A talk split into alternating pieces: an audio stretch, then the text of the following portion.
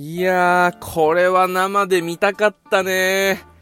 呪術回戦、えー、劇場版公開決定ということでですね、昨日、最終回が終わった直後に、あの、劇場、まあ、映画化の報告というか、まあ、あの、公開予告があったらしいですね。朝起きてツイッターで見ちゃったんだよね。あの、まあ、毎回こうリアルタイムで追うのってやっぱちょっときつくて、あの、金曜日のあの時間っていうのは。だから朝に、ネットフリックスであの、結構最速というか早く上がるので、土曜日の朝は、あの、呪術回戦の最新話を見るっていうのが僕の土曜日のルーティンだったわけですよ、午前中の。で、何気なくツイッター見ちゃったんだよね。そしたらさ、トレンドに乙骨先輩ってあるわけですよ。で、ちょこっとまた下を見ていくと、本物のゲトをすぐるって出てるわけ。で、乙骨先輩がトレンドに上がってくるのは大体月曜の朝なのよ。ここ数週間特に。もう、なんかこう、虎取と乙骨、虎取対乙骨みたいな。あの、渋谷事変でめっちゃ待ってたのに来たら来たで、うわーやばい帰ってくれみたいなさ、あの問答があった、あの数週間ぐらいしかなかったわけですよ。で、土曜日のこのタイミングで、乙骨先輩がトレンドに入るっておかしいぞと思って、気になってタップしちゃったんだよね。そしたらそこで、劇場版公開決定の報告を知るっていう、いやー、もったいないことしたなーと思って。で、まあ、ネットフリックスで見たら本編にはなかったのよ。だから本編終わってからそのままの流れであの動画が再生されたんだろうね。それはたぎりますよ。あのしかも演出。ちょっと画面暗くなって砂嵐でザーっていうところからの、来たる12月24日、我々は百鬼夜行を行うっていうあのゲトをすぐるの。本物のゲトをすぐるの声だよね。まあ本物のっていうとまあちょっと色々と語弊があるんだけれども、まあ本編見てない人とかね、からしたらちょっとネタバレになってしまうかもしれないのであれなんですけど、やっぱり来たかと。劇場版。しかもゼロ感。まあでもね、今こう、劇場版、まあ、映画化されるんじゃないか、されるんじゃないかっていうことはもうずっと言われ続けていたところで、ただどこを映画化するのかっていうのはずっとこう、まあ、ファンというか、まあね、あの、そういったまあ中では議論されてたわけですよ。で、まあゼロ感が一番まあやっぱ最有力。で、もう一つはまあ過去編。五条と、ゲトと、まあ、あと家入翔吾とか、まあ、ここら辺のね、今のこう、高専の先生たちの過去編。もしくはアニメオリジナル。まあ、この3つが候補として上がっていて、これどれ来るんだろうなと。まあ、そもそももしかしたら劇場版映画にならないかもしれないと、このタイミングで。っていうことがあった中で、ま、いろいろとこうファンの間で憶測が飛び交っていて、呪術回戦のドメインが取られたっていう、そっちからのアプローチで、こう、なんかこう、映画化されることがもう決まってるんじゃないか、ほぼ。っていうことがさ、あったりとかして、なんかこう、予感はしてたんだけど、実際蓋開けてみるとやっぱゼロ感だよねっていうね、あのー、ところがあってですね。ただまあこれはさ、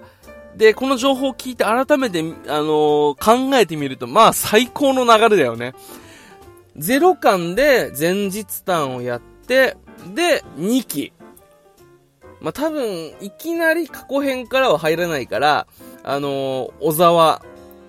まあ、虎取をこう、好きな女の子の話、ちょっとしたまあ日常会が入入って、ワンクッションあって主人公たち、虎取、えー、伏黒、あの、あの、釘崎、釘崎野原のこの3人の主人公たちの1年生3人組の日常会をちょこっと見せてから、多分過去編に入ると思うんだよね。2期、いきなり過去編じゃなくて。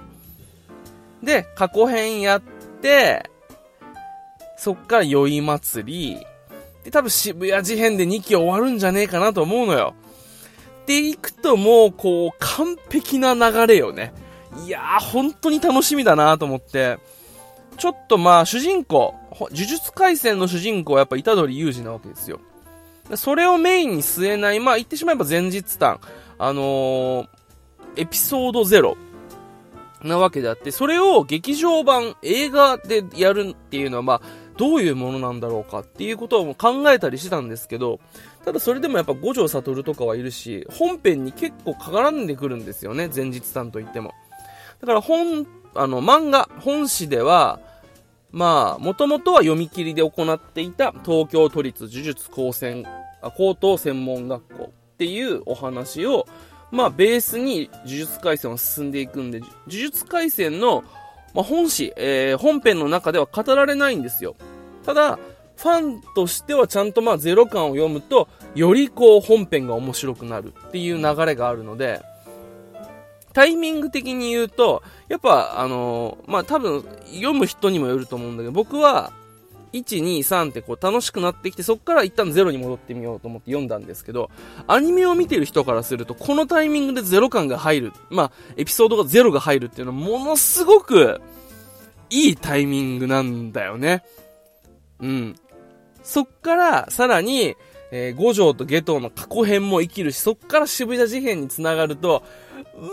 まあ、もう最高の呪術回戦の流れなわけですよ。これは楽しみだよね。しかも、やっぱ戦闘シーンがかっこよくてさ、今回もめちゃめちゃかっこよかったね。あの、まあ、2期、2クール目の、まあ、あの、交流戦とかでもあの、ブギウギ、東堂のブギウギとかも、ああ、アニメになるとこういう感じになるんだとか、と五条の紫とかね。で、国戦、まあ、今回釘崎と虎杖両方がこう、あの黒の赤のあの重力の感じで、あれもかっこよくて、ああいう戦闘シーンとかを本当に描ける、もう、鬼滅とか、呪術廻戦とか、ここ最近のアニメでこの、まあ、アニメ制作会社のことをいろいろと、えー、まあ、知り始めてですね、この、まあ、マッパっていうものかなああれ合ってんのかな？が、やる、そのままやる、映画っていうのはさぞかしいいんだろうなと思って、もう今からワクワクしてます。たったね、30秒ほどのあの予告動画だったんですけど、で、しかもほとんど、まあ、書き下ろしっていうよりかは、どちらかっていうと漫画のコマ、そのまま使った、あの、本当にシンプルな、まあ予告動画なんですけど、それだけでもめちゃくちゃかっこいいのよ。公開されて俺30回は見た。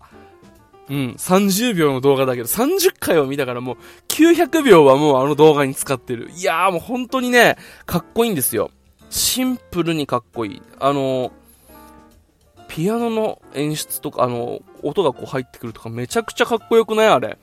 まず最初にあの、ゲトウの声も、あれはなんだっけ、桜井さん。声優の名前とかもやっぱだんだんだんだん覚えてくるよね。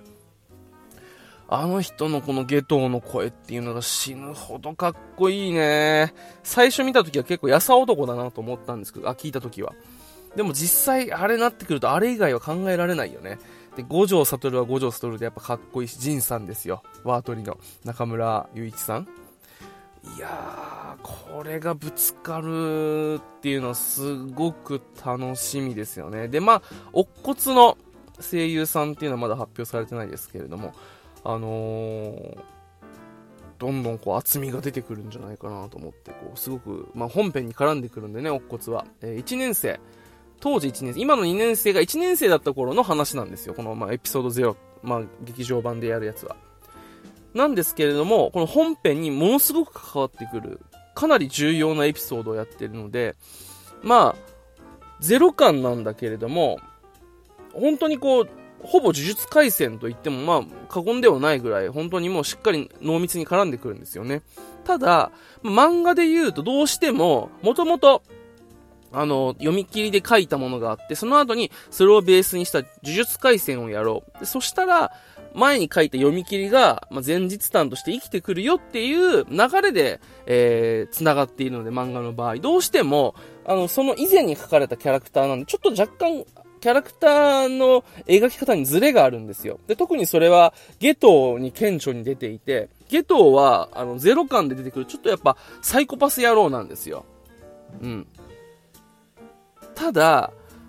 それが、まあ、あくまでこう、しっかり本誌で描かれていく中で、その延長線上にいるから違和感はないんだけど、でもやっぱこの本誌で見たゲトから、ちょっと、あの多少飛躍はしてるんだよね。同じ延長線上にいるんだけど、ちょっと飛躍してるから、やっぱこう、前日談としてはあるんだけれども、ストーリーの中としてはちょっと、あ、あのゲトでもこんなになっちゃったんだっていうのが個人的にはあったんですよ。でもそれが、アニメでこうしっかり描かれてきて、このタイミングでゼロ感が入るっていうことによって、多分多少やっぱりこうキャラクターの描き方って変わると思うんですよね。だからそこがすごく楽しみだなと思って。これね、本誌読んでないとわかんないと、まあ、の、本編、コミックス読んでないとわかんないと思うんですけど、本当に今ここ大事なとこなんですよ。で、このタイミングで入ってくることによって、多分、過去編で描かれたその後のゲトのところと多分、しっかりこう、なんて言うんだろう、つながりが生まれてくるんじゃないかなと思って、すごくワクワクしてますね。あの、ネタバレに、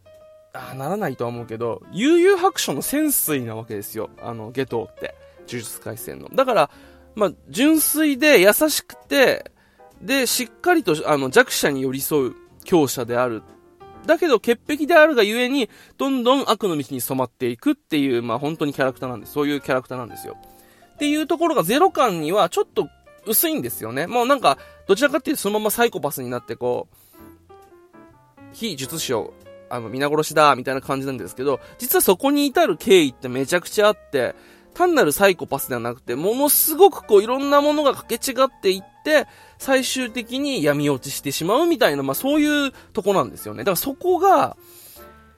めちゃくちゃ丁寧に描かれるんじゃないかなと思うと、もう、原作ファンとしては待ちきれないんですよね。多分クリスマスイブにやんじゃねえかな、百鬼夜行の日になんて思うと、もうそれだけでワクワクしてくるわけですよ。で、ここでさらに楽しみなのが、実際に、あの、本編をやった流れでこのタイミングでゼロ感の内容が差し込まれてくるので、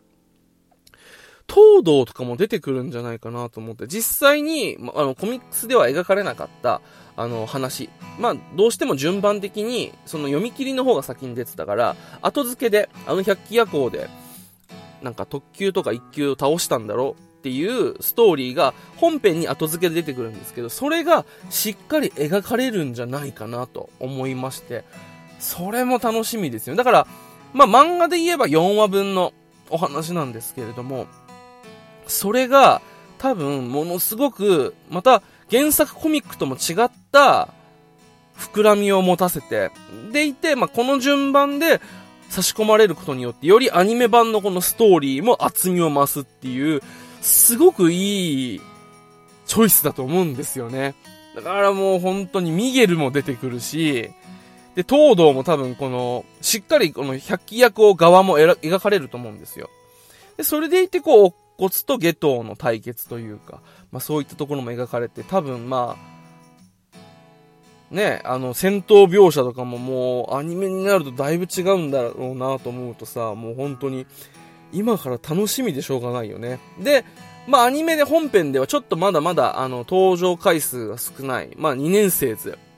全員、あの、マキとか、パンダとか、犬巻、トゲとかね、そこら辺も描かれると。で、ゲトウスグルだよね、やっぱりね。まあ、皆まで言わないですけど、やっぱでも本物のゲトウスグルっていうものを僕らはまだ見てないんですよ。これが。で、今、いろんなものを知った上で、あれを見ると、これはもうあの、鬼滅の刃の煉獄さんに匹敵するぐらい胸にグッとくるものがあるんじゃないかなと思うと、もうニヤニヤが止まりませんよね。いや、もう、早く今年の末が来てほしいなと、もう、すでに、えー、3月の段階で思ってしまっているぐらい楽しみです。いやー、本当に。まあ残念ながらね、今回で24話で終わっちゃったんですけど、まあまだまだあの今年、えー、ヒロアカも5期が始まるしね、アニメはまだまだ楽しみがいっぱいありますね。いやー。楽しみだな本当にね、このゼロ感に関してはもう楽しみしかないですよ。いやー、もっと語りたいけども、時間がないんで今日はちょっとこれぐらいにしたいと思います。いやー、ぜひですね、あの、呪術回戦、あの、見てない人はぜひアニメも見てほしいし、アニメ見てる方は、で、アニメ見ていて、かつ、あの、ゼロ感知らない方は読んでみてほしいなと思います。まあ、読まなくても楽しめるとは思うんだけどね、多分違いがだいぶあるんじゃないかなと思って。ぜひぜひ見てみてください。はい。というわけで、えー、今日は、ちょっと呪術回戦の、えー、劇場版についてもうめちゃくちゃ語っちゃって、ね、申し訳ないですけれども、本当に楽しみなんですよね。いやー、早く12月来ないかな。いや、本編もね、結構また新たな展開を見せてきてるので、今後が楽しみな漫画であり、アニメです。はい。というわけで、えー、最後までお聴きくださいまして、ありがとうございました。よざっちでした。それでは、また。